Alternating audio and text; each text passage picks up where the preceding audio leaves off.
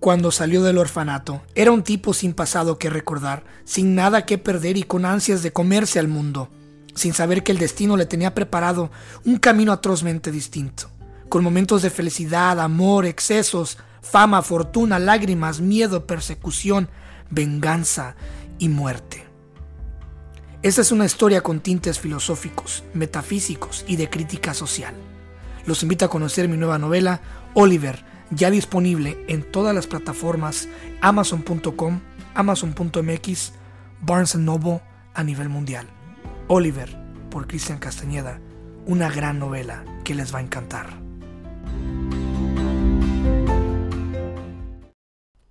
Damas y caballeros, estoy en la casa Apolo, Apollo House. Eh, no es la primera vez que estoy aquí, un, un lugar, yo diría que un santuario artístico lleno de gente, no voy a decir rara, pero llena de gente extraordinaria, ¿no? Entonces, que, que tiene un pie dentro y un pie fuera, lo puedo decir. Y hoy tengo a uno de los integrantes de, esta, de este templo, ¿no? Artístico, que se llama Adreina, pero tiene un sobrenombre al cual le quiero preguntar porque surge, quiero ver entonces, espero que disfruten a Adreina. Vamos a tocar sus bases. No va a ser la última vez que va a estar en este podcast. Y este, gracias por, por estar en el podcast, Adreina. Eres, un, eres una... Ya te he conocido antes, nos, nos hemos conocido pues de vista, de Saludo Express. Tuve la oportunidad de irte a ver, bailar, cantar, aplaudir, mover el bote con la banda Inti eh, en, aquí en Oakland.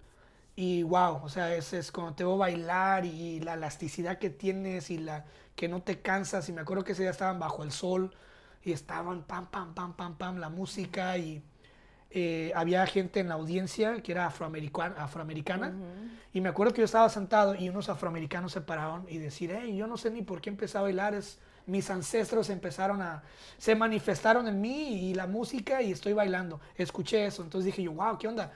El poder de la música con la conexión de, lo, de la genética ancestral. O sea, no quiere decir que los ancestros estén dentro de tu alma, sino pero están dentro del código de tu genética. Entonces, pues bienvenida. Y, y, la primera pregunta, para yo creo que entender todo esto es, ¿por qué Niña Limón? ¿De dónde nace Niña Limón? Wow, bueno, ya vamos a empezar esto bien. Yo estoy, primero quiero abrirme, quiero abrir la puerta con, con honor porque hasta ahora he aprendido tanto. Eh, mi nombre es Andreina Esther Maldonado Sosa. ¿Ok? El Esther viene de mi abuela, hija, y hasta ahí acaba. Y ese es el punto de muchos otros temas. Que vi que, vi que compartiste algo. Ya. Gran mujer, ¿no? Sí, es una Poderosa. gran mujer, una, una gran mujer. Nina Limón. Ahora, me encanta que dijiste niña y eso lo voy a adoptar, querido Cristian. Es que aquí no se usa la ñ. Sí. ¿Entiendes? Entonces, como que Nina Limón, no, es Niña Limón. Aunque te cueste y tengas que hacer el moñito arriba de la ñ, pero Niña Limón. Me encanta eso. Por favor, déjame defender esa dignidad de la ñ. Y eso me encanta que lo estés percibiendo, me encanta no dejes que, No dejes que se consuma la ñ, por favor, Déjame defiéndela. decirte que eh, Venezuela, muchas personas tienen el nombre Andreina. Mm. Cuando salí fue que realmente aprendí como que Andreina no se escucha mucho, qué raro. En Venezuela, el, yo digo 25% de las chicas tienen Andreina o Andrea en su nombre. El apodo de Andreina, por lo menos a mí, cuando desde pequeñitita, era Nina. Nina. Nina. Y bueno, para aquí para allá, bueno, crecí. También crecí en un vecindario en la ciudad de Maracay, estado mm. Aragua. Y el vecindario se llamaba El Limón. Mm. Muy, muy cerquita a la playa Cumare de la Costa. Uh, qué rico. Así que para todos mis maracayeros, ¿dónde estamos? No, de verdad que este, crecer, crecer ahí fue muy, muy especial. Y nada, cuando migré a este país, mi nombre era muy largo, muy complicado y siempre he tenido esta identidad. A veces soy Andreina y a veces soy Nina. Mm. Va como por temporadas. Ah, caray, a ver. En la universidad. Creo que es por em, exploración. Exploración, al fin y al cabo, como estar en esa incomodi- incomodidad de, de- de querer definirte, ¿no? Creo que estoy también constantemente queriendo definirme o queriendo explorarme, entonces voy en ese flujo. Pero en la universidad eran todo Nina porque los gringos allá en Indiana, cuando, donde me gradué, era lo que podían decir Nina. Y ahí me, me fui. Cuando me vine al área de la bahía, aquí en San Francisco, Andreina para todo. O sea, yo quería reclamar, lo, lo quería reclamar. Y ahora, y esto fue como por 10 años, ahora ya estoy entrando a, a otra etapa, me siento como que estoy entrando a una etapa diferente en mis años, en mi vida y también en mi carrera. Eh, ya, ya quiero, no sé, me quiero volver a ser Nina, no sé. Pero por eso me encanta que tú dices niña, Niña porque limón. me encanta más. Niña limón. Cómprate un teclado que tenga la ñ. me encanta. Los ordenas en Amazon. y Ok. ponle niña a tu Instagram. Oh, marico, viste que estoy aprendiendo a mil por hora. Porque, eh, gracias por ese tip. Lo voy a hacer. No, es que te digo una cosa, es que a mí me pasa lo mismo. Yo soy Cristian Castañeda Ajá. y me quitan la ñ y me Mm, ponen. Cristian Castanera. Entonces, pero pues a veces lo puedo pelear y a veces no. A veces lo puedo poner y a veces no. He ahí tienes enfrente de ti dos de mis libros. Uno dice Castañeda y otro dice Castanera. Imagínate. No, creo que los no, dos, no, bueno, los, los dos dicen, dicen pero Castañeda. bueno. pero ese más reciente dice Castanera y lo peleé, lo peleé, lo peleé, pero Interesante. así pasa, ¿no? Pero es Mm. una lucha que dice, vaina, o sea, es mi nombre, ¿no? O sea, es, es Yes. un legado. Por algo ese apellido está ahí o por algo esa ñ está ahí. Porque alguien decidió ponerme así. Y hay una historia detrás del porqué de el niña. Yes, así es. Para que vengas tú y me lo quites. Exactamente. También me estoy, le estoy queriendo poner acento a la I de Andreina. Adreína. Ese, ese, creo que ayuda más fonéticamente a como quiero escuchar mi nombre, Andreina. So, Sí. Anyway, muy feliz de estar aquí, Cristian. No, hombre, el, el honor es mío y te digo, no es la primera vez, entonces quizá no alcancemos a hablar de todo hoy, pero no va a ser la, la última vez que vas a estar aquí. Eh, Venezuela. Hay un poema mío en mi primer libro que se llama La Dama Invisible y el último poema, el último poema está dedicado a Venezuela. Y la última línea o estrofa de ese poema dice, cuando me hablan del amor, pienso en Venezuela. Cuando escuchas Venezuela, ¿qué, qué recuerdo o en qué piensas o qué sientes? Mm, Una pregunta complicada para muchos venezolanos y fácil para otros, pero para ti, ya, ya. Mm. Wow. Siento como, como que lo que primero tiene que pasar es un, un- un gran respiro, un gran suspiro, un, gran, déjalo ir. un gran Llegó, Exacto. llegó el vaso. un gran dejar ir así, o sea, mete tu cuerpo en el acto, porque este, en general puedo decir que esperanza, marico, esperanza y, y la, la- la energía positiva y lo que eso puede llegar a cambiar en nuestras cosas. Entonces ahorita eh, una combinación de dejar ir... em,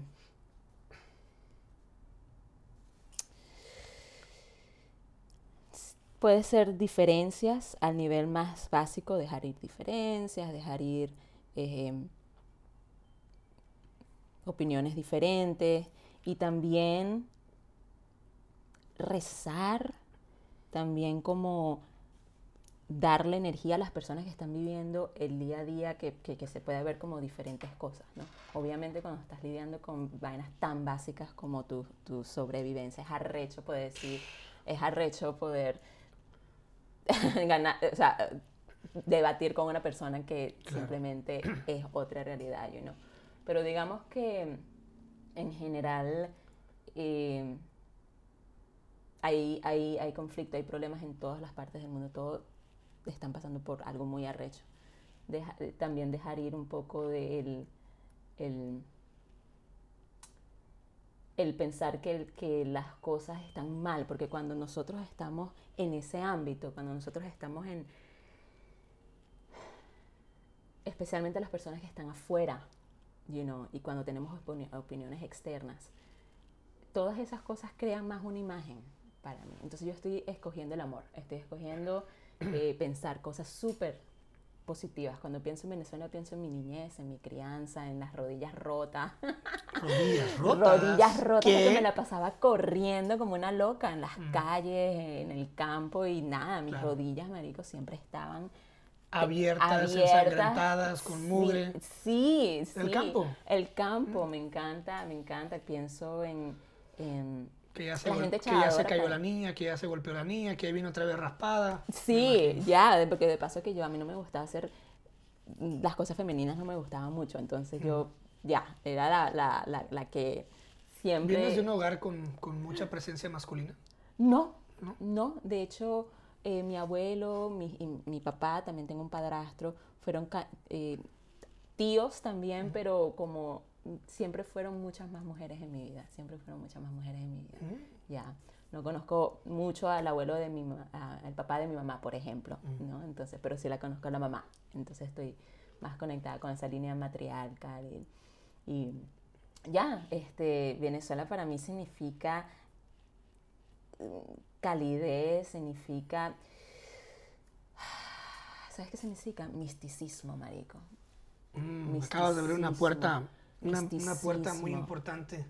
Sí. Qué mística es Venezuela, ¿no? Mystic, o sea, yo siento que, y es- estábamos hablando antes de la, de, de la preparación, de comenzar el podcast, pero estábamos hablando de que eh, Venezuela tiene unas energías potentes y eso se abre en portales para mí, o sea, yo soy una persona muy conectada a, a- los planetas, o sea, estoy pensando ahí, estoy pensando más, más allá, más corporal, este, y creo mucho en las energías. Y cuando era pequeña, una de las cosas que yo siempre veía, no sé por qué, eran como cosas en el aire, huevón. O sea, te- me imaginaba, tal vez mi imaginación era tal vez, no sé, Dímelo a mí. Sí, todos tenemos una imaginación loca, pero yo no, no- no sé por qué las cosas en Venezuela siempre había muchos cuentos, mucha- Mucha leyenda. muchas leyendas. Muchas historias de terror, También. El terror. Yo creciendo era, marico, cagada toda la noche, toda la vida. No yo pasé dormir. 10 años cagada. Sí, ca- literal. ¿Te daba, te daba miedo? eh, ¿Fuiste un niño que fuiste uno de esos niños que le daba la- miedo la, la oscuridad? O? Me daba miedo. La buscaba. Yo jugaba a la Ouija, huevón. Sí, no, yo buscaba la... Cuéntame de eso. Ay, no, sí, te lo voy a contar, te voy a contar. Por Este, favor. Sí, mira, este, tal vez estamos en 1900, eh, sí, como 97, 98, y yo estoy estudiando en la escuela de mm, el, el Conservatorio de Música en Maracay. En Maracay hay dos, en, en- en Valencia, en, el- en la calle Valencia en Maracay, y otro, la Casa Cultura, la Casa de la Cultura, donde habían una belleza, había la Orquesta Sinfónica de, de Aragua, todos los jóvenes y todos los, los adultos, ¿no? En el, en el, ahora le llaman el, el sistema, eh, que es la, la organización de mus- música clásica para niños en, niños y, y- y una formación excelente. Bueno, yo estaba estudiando ahí eh, y muchas veces tenía que esperar a mi hermana a terminar sus clases de viola. Entonces yo me quedaba con mis amiguitos en la noche. Y todo era tan hermoso. Habían museos de arte, había teatro, entonces había Y gente cosas- caminando en la calle. Se acostumbra mucho, ¿no? Que Sí. hasta tarde. Sí, hasta tarde, Claro. exacto. Y ahí habían unas hermosas este, instalaciones. Y ahí nos poníamos, o sea, agarrábamos las las monedas, trabajábamos mucho con monedas y las tirábamos y hacíamos preguntas. Y a veces era, a veces en esos cuartos, el que sabe de la Casa de la Cultura de Maracay, este, esos cuartos estaban, habían cosas ahí. Ahí había mucha energías. energía. Sí, había como un, un edificio de, de 30 cuartos, todo el mundo ensayando, todo el mundo practicando, pintando, una belleza. Este, y bueno, nada, ahí las energías empezaron a cultivarse en mí. Y ya después, bueno, mi papá también tiene una historia ya cuando, cuando él me la contaba, cuando también hacía juegos así, pero él paró porque algo sucedió y pues bueno, Claro, en la familia. "Ok, ya no le quiero seguir por acá. Ya, ya, ya, pero nada, anyway, yo no, mm, este, en este, ahora en este punto de mi vida simplemente lo que hago es contemplar eh, la belleza y contemplar las energías y trato de entender em, cómo manifestarlas también en, en- en mi vida, ¿no? Y qué puedo hacer, qué puedo hacer desde aquí como, como ser viviente, como ser que mucho se identifica con el país de Venezuela, que se identifican con las culturas, con el crecimiento, la formación em, de, es un poder, es un poder y viene desde la humildad, viene desde el saber que siempre tienes que echarle la bendición a tus pures, ¿sabes? A tu gente adulta. Y eso, eso es, eso lo vemos como que hay cualquier vaina, pero realmente... No, pero es importantísimo. Te da, una, te da una, una, gratificación, un retorno, un dharma muy poderoso. Es un dharma, es todo energético. Entonces, eso yo creo que, bueno, estamos en un proceso de, de sanación para mí eh, y no puedo esperar el momento de regresar a mi tierra y, poder estar en comunidad, you know, en comunidad de mucha escucha, en saber cómo puedo ser útil porque eso es importante, you know. Tengo más de una década que no regreso a Venezuela a, vivir, a vivir, ¿no? ¿Ha sido antes? Sí. ¿Cuándo fue la última vez que fuiste a Venezuela? ¿Hace cuánto? En el 2011, cuando murió mi abuelo, hace fue hace mm. mucho, mucho tiempo. En el proceso he traído a mis padres, entonces ya... La, ya están acá. Sí, las razones por las cuales ir a Venezuela han disminuido un poquito, ¿no? Pero claro que me gustaría ir, tenemos ¿Cómo fue esa vez, eh, ahorita para pasar a otras cosas, pero me interesa mucho el retorno para regresar a cuando te vienes por primera vez? ¿Cómo fue regresar en el 2011 a Venezuela? ¿Cómo te sentiste? Obviamente vas con una pena grande, vas triste, no vas en, hey, qué arrecho, regresé, no, vas a un funeral, vas obviamente a, algo, pero fuera de ahí, eh, ¿cómo fue subirte al avión, aterrizar? y saber que ya estoy aquí en Venezuela. ¿Hubo algún, ajeno, ajeno a la pena, hubo algún otro sentimiento que tuviste al regresar? Por supuesto, lista para, para estar, lista para reconectar, para reconectar con mi, con mi niñez. Y no, más que todo es mi niñez, ¿sí? Este, para reconectar en los espacios donde me, me encontraba y me veía, para ver a mi familia, por supuesto, para oler la brisa.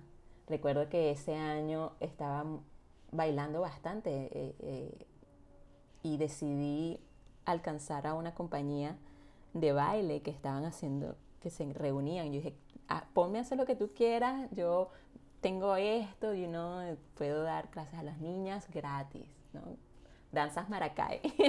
¿Cuánto tiempo estuviste? Ahí estuve como dos meses. ¿Dos meses? Dos, meses. Y eh, hicimos clases y ahí te voy a pasar unas fotos, las clases con las chiquillas. Eh, les estábamos enseñando, les estaba enseñando como...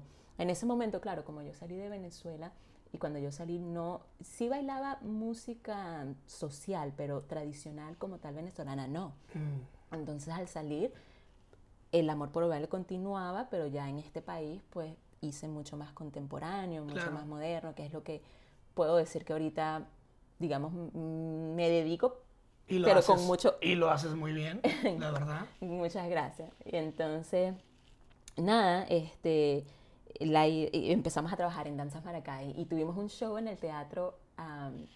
Eh, eh, ay, se me olvidó el nombre del teatro en Maracay, bellísimo, que yo crecí Yendo a clases ahí, ¿no? Yendo a clases, Qué cosas. tocando. Qué bonito cuando puedes hacer ese círculo, Eso fue bellísimo. Con Danzas Maracay eh, realmente fue una, una, cosa muy hermosa y hicimos toda una pieza de baile, eh, era, recuerdo, era baile moderno africano. Mm, Porque yo tengo... Sí, zapatado, ¿no? Sí, yo tengo Como joropo, pero más Claro, más, más, más tamborero, más tamborero. ya uno de mis profesores de largo plazo, mentores, doctor, doctor Joby, él es de la Costa de Marfil y yo estudié con él casi 13 años en la universidad. O sea, que trae la cumbia, la cumbia africana. no, la cumbia africana. ¿Has, escuchado la cumbia africana? Qué parecida es la de, la de nosotros, ¿no? Sí, no, bueno, todo Bueno, yo creo que de allá viene, ¿no? Ya. Sí, el tambor, todo ese show. Absolutamente, todo está conectado, nada, este Sí, no, las, hay salsa nigeriana. Salsa nigeriana también, y cómo la bailan. Y no, una belleza. Es una cosa increíble. Pues, yo, creo que el maestro de salsa de acá, con un pedazo de moreno de allá, no creo que le ponga, le pueda montar, ¿eh? Es, es, cierto, es diferente. Yo diría que argumentaría que es diferente eh, la, la, experiencia que te hace crear esos movimientos diferente contexto, pero sí, no, África es la, la mamá de las helados, yo diría el papá. Cuando te vienes en el 2004, si se puede saber y lo que se pueda contar, ¿verdad? Eh, ¿Recuerdas ese día cuando tomas la decisión, ok, yo me tengo que ir? Ese me tengo que ir, que es como... Me tengo que ir. ¿Así lo cantaste? no creo, ¿eh? Yo creo que sí. Yo creo que sí, ¿estás feliz? Claro que sí, porque yo fui a ver a los adolescentes. Esos son los adolescentes, si no me equivoco. Mm. Me tengo que ir, claro que ¿Tengo sí. que ir? Este, Ese día, de, ese día de me tengo que ir, eh, ¿qué pasa? ¿Qué te orilla? Decir, ¿sabes qué? Vámonos. Mm, Eh, porque no es fácil, ¿entiendes? No es fácil dejar tu país y irte, ¿no? Y sabiendo que es la primera vez que vienes a Estados Unidos. Entonces es, por ejemplo, yo me casé en enero de este año 2023 mm, y tuve la oportunidad, gracias, tuve la oportunidad de traer a mi mujer de, de México, primera vez aquí. Entonces, obviamente ella viene con alguien acá, viene de turista, con todo el papeleo, viene todo, todo bien. Entonces yo le suavicé ese impacto del tercer mundo contra primer mundo, porque es un choque, es un choque Bestial. arrecho, dicen ustedes. Arrechísimo. arrecho, ¿entiendes? Criminal. Entonces, criminal, dirían por ahí satánico, es un golpe satánico. Entonces lo, lo, lo- lo diluí a- al grado de que ella pudo tener un buen momento y una buena, un buen recibimiento. ¿ah? Pero nos pasa así con el migrante. Entonces, ¿cómo fue esa avenida? Cuéntame un poquito, cuánto te tomó llegar, cómo fue la onda, cómo te sentiste, a dónde llegaste, Mm, para que la gente conozca la planta de tus pies, la raíz, ¿entiendes? Porque podemos pasar a todo lo que estás haciendo, pero vamos un poquito para atrás para que la gente cuando te llegue a ver te disfrute y sepa por qué estás ahí. qué rico. Porque luego la gente piensa que nos ponen ahí de regalado. Ya. No, Ya. costó. Ujú. Em, mira, mi mamá es, en ese, en ese entonces ella era organizadora comunitaria con, em, en ese entonces, el partido de Primero Justicia. No sé si, sí, sí, mi mamá, en ese ¿En momento- serio? Sí, mira, por eso es que yo hago tanto eh, trabajo comunitario ahorita en San Francisco, creo que viene de ahí. O sea que obviamente pues creces viendo Claro, crecí. los mítines, el papeleo que hacía. el- Sí, y mucho de voluntario, ¿ah? Mi mamá. como- Wow. Sí, mucho ella eh, eh, en Primero Justicia eh, en el sector. voluntario en la política. Eso casi no, eso casi no pasa. Creo que después tuvo un cargo Ah, bueno. eh, eh, como de organizadora comunitaria, pero no, las organizadoras comunitarias allá en Venezuela, Mm. en esos entonces, en los 90, eran ¿Qué te puede, ya el que ¿qué pueda- te puedo que- dejar, no? ¿Qué te puede dejar? ya, ¿no? Ah, de aquel- Entonces, este, marico, pero nada, en ese tiempo, en el 2004, eh, ya estaba eh, recibiendo como agre- em, piedras sobre las ventanas del- de la sede, notas, llamadas, unas vainas locas. O sea, ya ¿no? venía el movimiento Sí. golpeando, ¿no? Sí, sí, sí, en el 2004, allá, por lo menos. Entonces, mi papá, que están separados, ya había migrado a Indiana, en el Midwest de todo, o sea, en el medio oeste de- del, del país, que tenemos una No familia... muy común para venezolanos, ¿no? No, Porque aunque ahorita hay muchos, Sí. ¿no? porque la, y, la economía y todo, la vivienda más que todo es asequible y la tierra es más, mucho más, hay más disponibilidad. Pero bueno, en ese momento yo- él migró para allá y yo me vine a visitarlo y em, quería hacer algo diferente, marico. Ya, ya. Eh, obviamente tenía la oportunidad de quedarme con él aquí y simplemente pensé que era se sintió como que era el próximo paso you know, simplemente lo decidí recuerdo llamar a mi mamá por teléfono Uh, qué difícil, eso ¿no? fue lo más difícil del Sí, mundo se, y tú- se, se le tuvo que romper el corazón. sí Sí. sí se le tuvo que romper porque no no necesariamente estábamos preparados para eso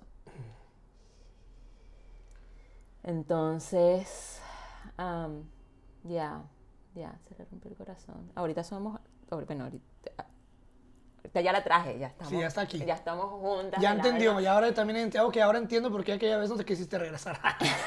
¿La verdad? Ahora te entiendo. Sí, no. Discúlpame por todo el drama. Exacto, no, no, pero ella lo aceptó, pero ella dijo, Qué coño, de bolas, claro, mira, este, eh, aquí, esta ciudad este, Venezuela no se está poniendo nada bien, qué bueno que estás allá. Eso fue realmente lo Sí. que sucedió y, y me imagino que mi- mis padres hablaron, ¿no? Yo tenía en ese momento como 15 años, entonces. Ella le tuvo que haber explicado, Sí. mira, esto ya me está pasando, piedras, anuncios, qué sé yo, que vaya a seguir. Sí, sí, y pues fue mejor, mejor así y, y na, de a- desde ese momento hasta ahora, a mí realmente no lo, no lo, eh, sí, no lo, eh, ¿cómo se le dice? Como que no estoy arrepentida de, de, esa decisión porque he podido hacer cosas muy, muy importantes que han afectado a mi familia, como traer a mis padres, ¿sabes? Y estar aquí a través de muchos sacrificios Sí, claro. y muchas locuras. O sea, yo te cuento las vainas que yo he tenido que hacer, y, y con- pero con muchas vainas, pero buenísimas y que estoy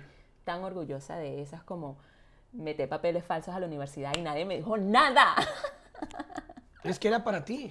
Era para mí. To- era para toma la mí. oportunidad. Así es. Y yo no era la única, obviamente. Era a través de un, un- un grupito que es eh, como un programa muy pequeño de personas negras y latinas. Eh, y si a través de ellos podías aplicar a la Universidad Estatal de Indiana, que es Indiana Universidad Estatal, en- Claro. muy buena, muy buena. Eh, y a- apliqué a través de ellos, les dije que no tenía muchos ingresos, me aceptaron, me dijo, "Da- mándame una fotocopia de tu papel, de tu seguro social y tu ID, y que, ah, ok, Ahorita- ¿a quién le ahorita pido? mismo- ahorita ahorita mismo, dame, dame un segundo. Y yo ese momento, yo tenía 17 años, y yo Wow. dije, ok, ¿qué voy a hacer? Este, nada, me, me picharon ahí a una persona que los hacía, vino a mi casa en, en la cocinita, y, y tomó la foto y al siguiente día Vámonos. ya tenía todo. No sé por qué yo siempre he tenido esa vaina de que es como, en el momento de una gran decisión, lo hago y ya. En ese entonces, ahora no sé si lo pudiese hacer con tanta facilidad, you know, facilidad, como hacerlo y ya. Lo que pasa es que en aquel momento no tenías nada que perder. Me pasa igual, me pasaba igual. Entonces ahorita ya, conforme ya vas, ponle Pensaba que yo. madurando, ¿verdad? Ya tienes una pareja, ya tienes eh, un un estatus que viene con el tiempo. Cuando tienes algo detrás de tu nombre, entonces ya empiezas, no por miedo, sino ya te vuelves también más sabia, ¿sí entiendes? Ya también sabes elegir otros. tus batallas, Mm. eso, eso es normal, nos pasa. Sí. A mí también. Yo a veces digo, ¿cómo, cómo, cómo En agarré, ese una- cómo agarré un avión y aterricé allá? O sea, ¿A quién se le ocurre, no? Exacto. Ahora ni, ni, ni de pedo lo haría, ¿no? Y esa decisión te llevó a hacer, porque sin esa decisión Todo. no estuvieses aquí. Y tengo historias que contar y la gente dice, yo no sabía que tú sabías de esto, yo no sabía que tú, pues yo tampoco, pero yo también pero lo, lo experimenté y ahora ya lo vas a acaparar. Entonces, qué, qué bonito. Ya, ¿no? E- esa- esas- todas esas decisiones yo creo que siempre nos llevan a, si se sienten, you know, si se sienten genuinas y si se sienten como, como eh, el paso que tienes que tomar, eh, yo, yo digo que es importante que, que sigamos ese instinto y que, como tú dijiste, las personas, el dicho que dijiste, las personas, hay que, las cercanas hay que A mantenerlas los, a, felices. los, a los que, haz feliz a los que tienes cercas y los, y los que estén lejos llegarán. Así mismo. Entonces, la importancia de realmente cuidar, ¿no? Cuidar de tu familia y cuidar de, de- de las cosas que puedes cambiar, que son lo que estás aquí, lo que está Claro. alrededor de tuyo, tu vecindario, tu comunidad, ¿no? Entonces, Entras a la universidad con papeles falsos entro a la universidad con papeles falsos, y la aprovechas al máximo lo aprovecho al y máximo. te gradúas. Bueno, mira, sucedió algo muy interesante a ti, te va a encantar esta A historia. Yo estoy en la universidad, entro con papeles falsos, me meto a la universidad el primer año, estudio de todo, quería ser yo siempre he tenido un afán por los animales y quería convertirme en veterinaria. Empecé a tomar unas clases de biología y dije, ay papá, esta vaina no es para mí. Me fui por en la, car- en la, car- ah, la carrera de antropología. Antropología fue lo que estudié y soy antropóloga y eso es- me encanta. Eso, Mm, eso es para ok. mí lo que debí de hacer y lo aplico mucho. Em, este, por el primer año acumulé todos los el dinero eh, debido, todo el préstamo lo acumulé, porque aunque me aceptaron, no tenía ayuda financiera. O sea, ellos me dijeron, sí puedes venir Se puedes venir, pero pero tienes que pagar la Claro, lana, ¿no? pues claro. Este, no hay desayuno gratis. no es, no, porque no tenía ninguna ayuda financiera porque eso es gubernamental y si tú me- metes tu numerito ahí todo falsification, te va a decir error, error. Entonces, Esta vaina no es- existe. Exacto. Entonces dije, ah, ok. Eh, la deuda se, se acumuló y ya después de cierto tiempo no te puedes volver a registrar. Lo que hice fue regresar a el mismo grupo que del programa de personas negras y latinas que estaban ayudando para, con ayudas financieras a través de pequeñas eh, eh, becas directas. Fui hasta ellos y yo les dije, mira, yo tengo un problema, es una mujer negra, hermosa, sonriente. Le dije, esto es lo que me pasa, no, no tengo el dinero, debo 15 mil dólares. ¿Qué puedo hacer porque me quiero registrar? Ya en ese momento me había casado. Entonces ya tenía los papeles. Eso fue, ups, déjame saltar la historia. Ya en ese momento me casé, obtuve los papeles y tenía que cambiarlos ahora. El programa tenía los papeles falsos. Mm. Entonces cuando yo obtuve después de mi casamiento, en el 2019, obtuve los papeles, yo en mi mente dije, coño, ¿cómo coño voy a regresar para darle los papeles reales?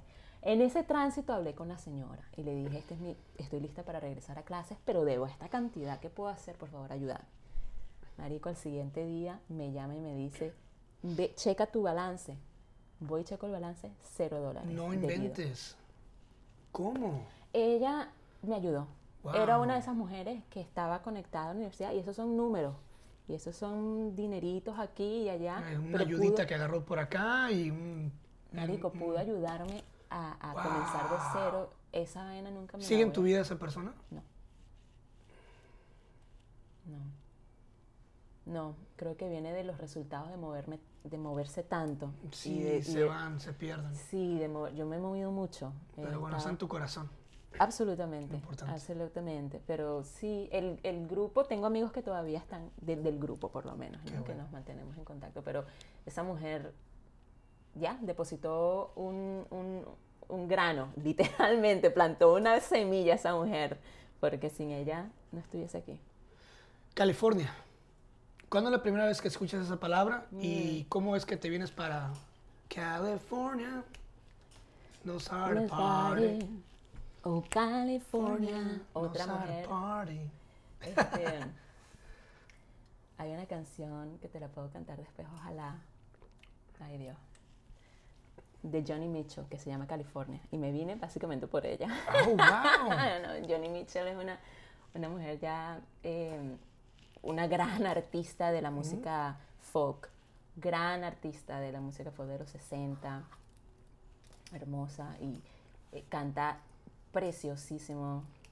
Eh, me influenció mucho en la música que me gusta y que intento recrear o hacer desde mis- mi corazón. Pero ella tiene una canción que se llamaba California.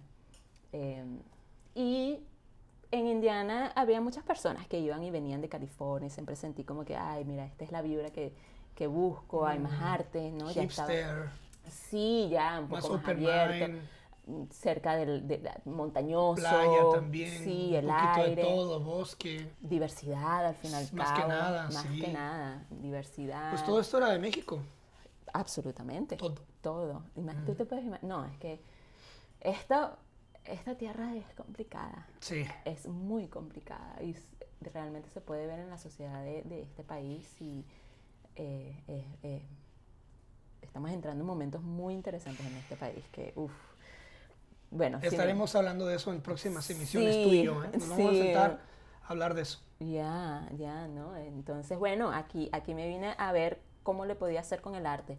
Me había graduado de antropóloga y tenía una banda en ese momento, vinimos hasta acá a, a probarla, a probarla. Y poco a poco tenía, tenía, ya estaba empezando a bailar, más formación más, digamos, técnica, entonces podía enseñar. Y eso, vinimos acá en- con mi pareja en ese momento a enseñar música y a cultivar una comunidad, a ver qué es lo que es, ¿sí? A con- continuar ese proyecto, El descubrimiento. el descubrimiento artístico y, y sí, así fue. Este, gracias a Dios todo realmente ha, ha evolucionado de una buena manera porque he cultivado ese sentimiento que quería desde el principio, ¿no? Mucha gente no lo va a poder entender porque desgraciadamente no están todos aquí. Yo quisiera que todos estuvieran aquí, ¿verdad? Pero algún día alguna de esas personas que nos va a escuchar va a tener la oportunidad, ¿verdad? Y a lo mejor se acuerdan, ¿verdad? De que lo escucharon aquí. Yo sí entiendo, porque yo soy de aquí, yo nací en Palo Alto, esta, toda la vida he vivido acá. ¿Te acuerdas la primera vez que pisaste la misión? Sí. Ah, ¿Me ¿verdad? Sí. Yo sí, también me acuerdo. acuerdo, todos, la misión es... ¿Qué sentiste cuando pisaste la misión y qué es la misión para ti más allá de una calle, no? Wow. Mira, me sentí viva, me sentí viva.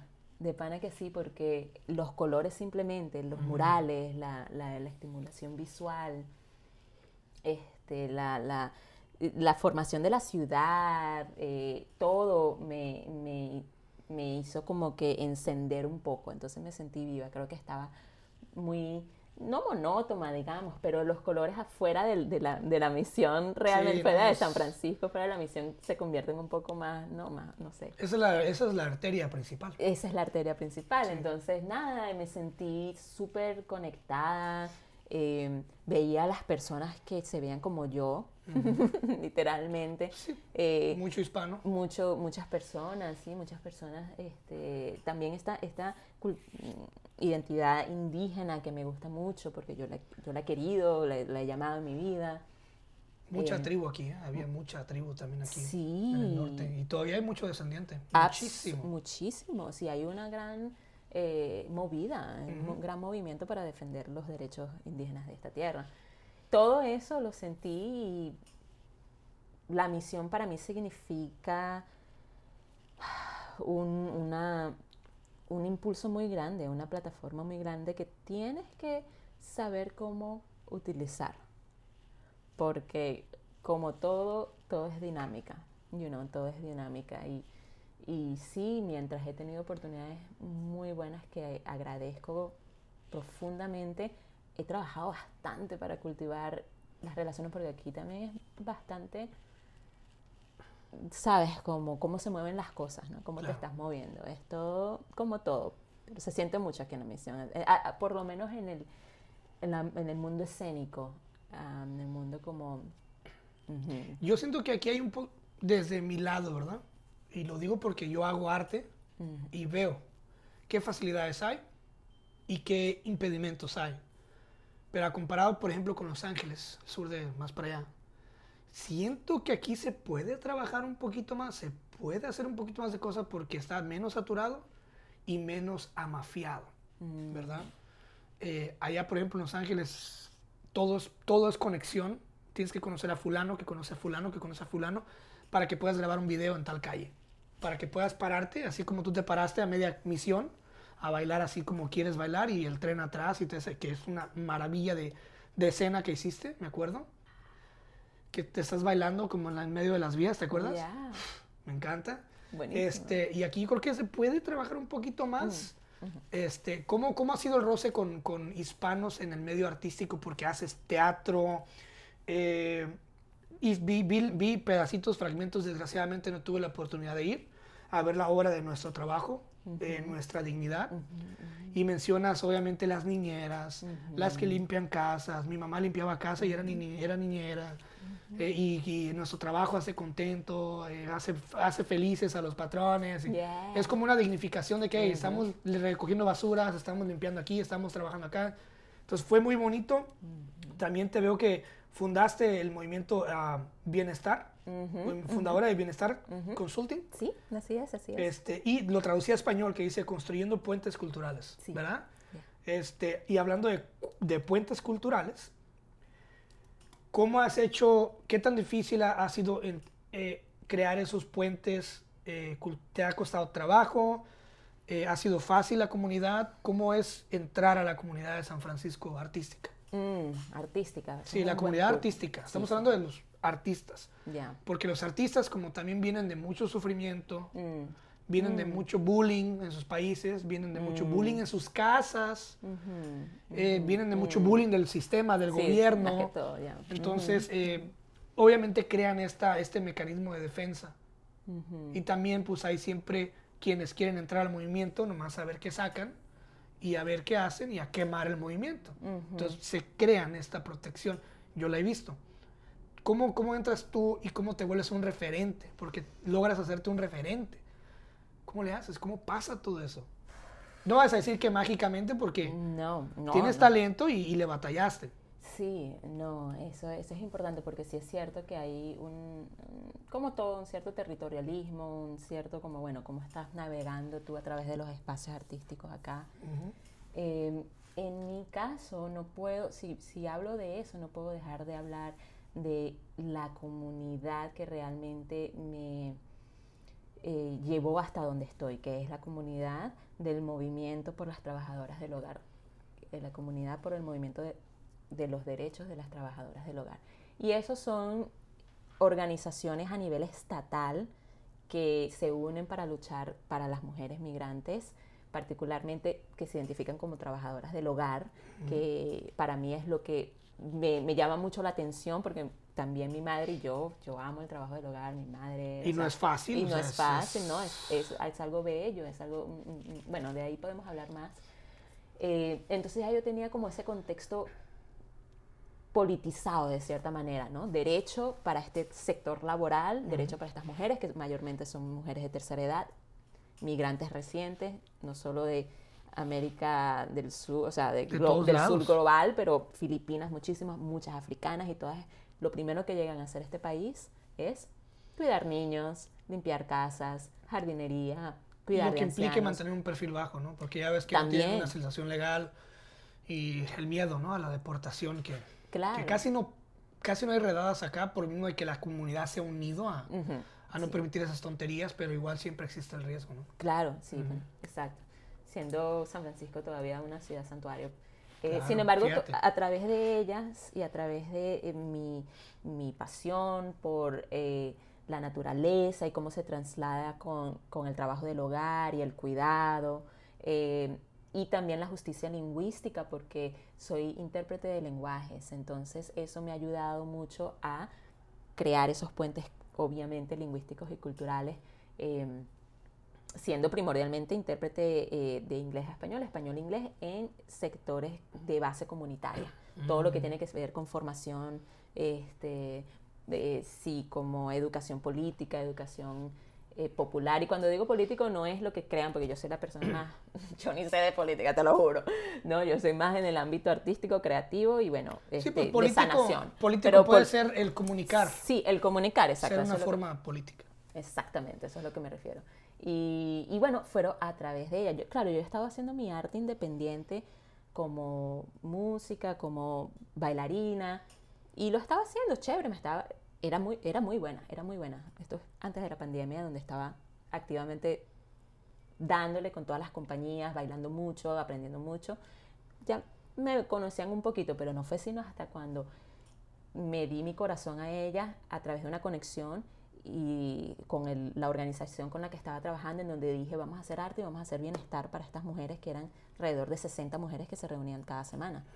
As- Hicimos muchísimos proyectos juntas, muchísimas cosas, y lentamente en el año 2001, en el año 2001, apliqué a una beca, o sea, una beca de 20 mil dólares de aquí de la ciudad que le dan a todos los artistas eh, para hacer un proyecto creativo. Entonces yo le dije, mira, yo tengo, hemos estado haciendo esto, hemos hecho videos, y esta es la importancia, y quiero hacer un teatro que, que se, que, que- que se hable de la vida de las mujeres, que tenga coreografía y música en vivo y pro- proyección, you know, audiovisual. Y recibimos la beca y eso fue el impulso que nos dio aye- a- hasta dos años después, desde 2001 hasta ahora, que muchas personas están observándolo, muchas personas lo han puesto en los periódicos locales, you know, en, en algunos de los eh, canales de televisión, en varios medios sociales, eh, y se está dando a conocer. Así fue el impulso, así fue como me metí más o menos en, en la movida artística de la misión, con una conexión muy sólida pero con una conexión a lo que yo quería hacer, porque uno puede llegar a un espacio como artista, ¿verdad? Y especialmente si eres externo, venir y decir, este es mi arte, venme, y la gente lo que va a decir es como, bueno, pero ¿quién eres tú? ¿Sabes? A veces, a veces hay unos caminos que hay que tomarse. Y Por el mismo mecanismo de defensa. por el mismo mecanismo de defensa, no. y exacto, y, y- y yo entonces ya previamente estaba bailando mucho y estaba observando mucho la dinámica, estaba entendiendo cómo funcionan las cosas y dije, ¿sabes qué? Este es mi, mi valor, esto es lo que yo puedo aportar, esta es mi pasión, vamos a hacer este trabajo de, de conexión con las trabajadoras del hogar y el arte y la música, y así fue. Entonces fue una combinación de alinearte con lo que tú quieres hacer al fin y al cabo, observar bastante al principio, eh, saber, you know, saber a dónde ir, echarle mucha bola, echarle, trabajar Me bastante. imagino, sí. Trabajar bastante. Pero es rico porque si terminas haciendo lo que amas, eh, vas a estar bien, vas a estar bien, vas a estar feliz. Y, y para mí tomó muchas veces eso, como que trabajar bastante. Y ahorita pues las cosas hay gente interesada en el proyecto y, y yo también estoy creciendo más y más profesionalmente. Me encantaría cuando lo vuelvan a hacer, ojalá, si es que ya ves uno también ocupado, pero sí me gustaría ver esa, esa obra de teatro, eventualmente me mantienes en contacto, sí me gustaría ir a verla. He visto fragmentos nada más, tú sabes, en las redes sociales. Eh, músico, cantas, tocas, bailas, actúas en teatro. Ahora estoy viendo que, por cierto, felicidades, vas a, saliste ya, vas a salir, ya se estrenó el video de Michael Bolton. Sí, el video de Michael Bolton. Wow. wow. Michael Bolton no es, eh, es wow. Sí. O sea, te veo, obviamente, sales como en una especie como de, como de, te pusiste un traje verde, obviamente, sale tu silueta y, y, todo, y acá y sales bailando. Espectacular, se llama Spark of Light, que ya escuché la canción. ¿Te gusta? Muy, muy bonita. ¿Verdad? Tiene un ánimo así. Y verte bailar con la letra es, no sé, es chido. Entonces, felicidades por eso. Muchas gracias. Este, ¿Cómo te sientes? ¿Qué es lo que sigue eh, después de eso? wow. Bueno, eh, me siento muy bien, me siento muy realizada, siento que eh, estoy en un momento en donde, bueno, vamos a, vamos a seguir y vamos a seguir conectando con la localidad, con la sacralidad de nuestro cuerpo, con regresar a, la, a, lo que importa, lo que te hace feliz y ese es el camino. Tal vez en algunos momentos se manifiesta difícil, pero continúa, ¿sabes? Como quiero como conseguir seguir aprendiendo de mí, seguir explorando, eh, seguir obviamente con el trabajo de las trabajadoras del hogar y con esta, este mensaje tan importante de, de cuidar la tierra y de cuidarte de ti mismo, de ti misma, eh, de, de, limpiar tu casa, de estar en tu casa, de, estar, de vivir ¿no? tus emociones y, y, continuar compartiéndolo también a través de la música. Este, lo que sigue ahorita, vamos a grabar, mi banda va a grabar, estoy muy feliz este fin de semana, ya después de tanto tiempo organizándonos. Así que pronto, ojalá van a escuchar un poquito de la música. Entonces van a subir la música y ahora sí ya grabada en estudio. Ah, sí, por favor. Sí, sí, sí, sí. Ya, hace falta, porque ya, o sea, ya tienen trabajo de calle. Tenemos. Han estado en todos lados. Y ahora sí, ya, ya, ya sacaron lo que es el trabajo de calle. Ahora ya mételo al estudio y súbelo a las plataformas, ¿no? Eso que la gente empieza al revés. Primero suben a la plataforma y luego a la calle. Yo creo que es muy importante con la conexión. Yo creo que primero la calle, ¿no? Sí, absolutamente. Y me encanta eso. Así que pronto, eh, gracias a, a, todas las personas que están escuchando y nos vemos a través de la música de Inti. También de Cristian, muchísimas gracias. la próxima vez, vamos a hacer una cosa, la próxima vez que ya esté la, la, la música, el, el, disco, todo, regresas al podcast y hablamos sobre las las escucho y anoto frases de cada canción y nos explicas quién escribió la canción, cómo fue y, y, cuál es el semblante. ¿Qué te parece esa idea? Me fascinaba más hacer Pinky Promise para eso. Pinky Promise, ¿ok? Gracias por estar en el podcast. Sé que tenemos ahorita que correr y este, que sea la primera. Muchas gracias por ser quien eres. Eres una dulzura, o sea, eres un copo de, eres un copo de azúcar caminando. Ay, Dios mío. Azúcar, azúcar. papi. Entonces sigue así y la próxima vez que hablemos en el podcast va a ser para hablar del disco, ¿ok? Muchísimas gracias, gracias a gracias todos por la toda atención. La, la, gente de Venezuela que nos escucha. Así es, que hace para todos lo imposible por escuchar el podcast. Este, a pesar es. de todo, ahí estamos. Ahí Muchas estamos. Gracias. Besos y abrazos. Hasta la próxima.